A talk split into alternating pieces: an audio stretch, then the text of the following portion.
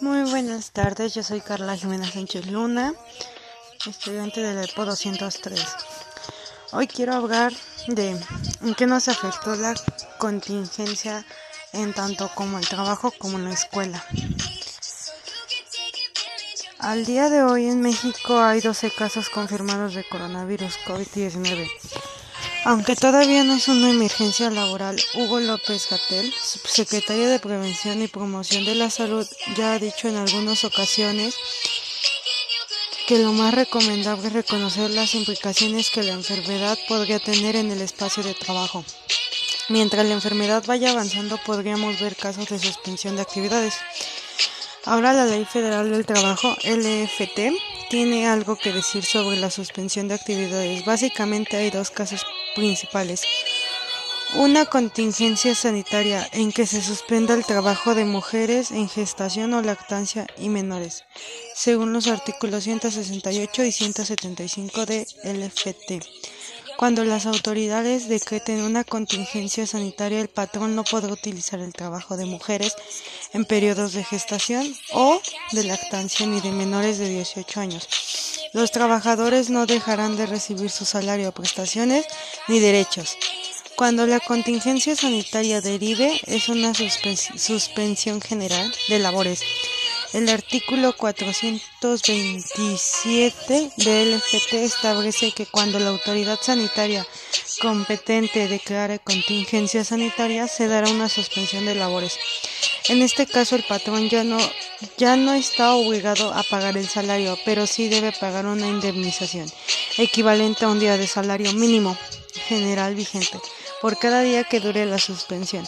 Esta suspensión no puede durar más de un mes. En estos casos, las mujeres en gestación o lactancia y menores de 18 años dejarán de recibir salario y recibirán la indemnización. Ese fue el caso de los trabajadores.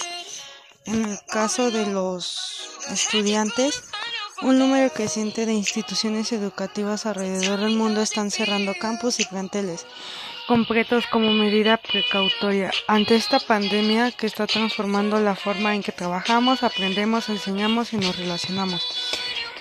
Estamos ante un reto sin precedentes. No será fácil. Tenemos muchas preguntas y pocas respuestas. Recomendamos que recurras a los lineamientos y procedimientos dictados por la institución y que al preparar tus tu transición de lo presencial a lo digital te sean útiles los siguientes recursos educativos. Cursos, guías,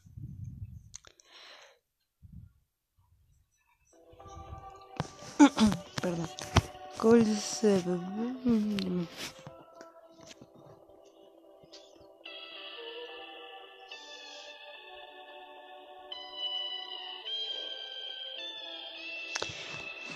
webinars,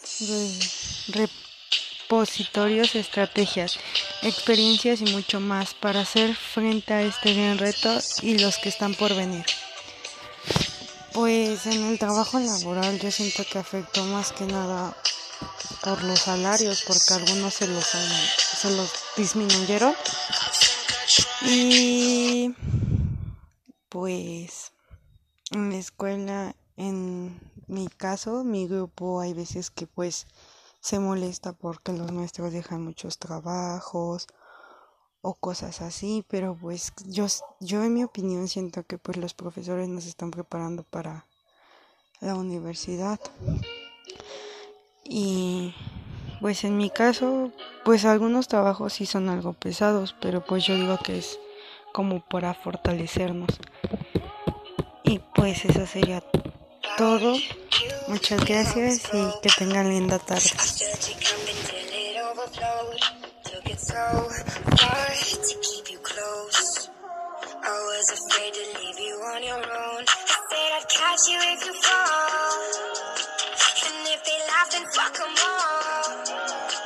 And then I got you off your knees, put you right back on your feet, just so you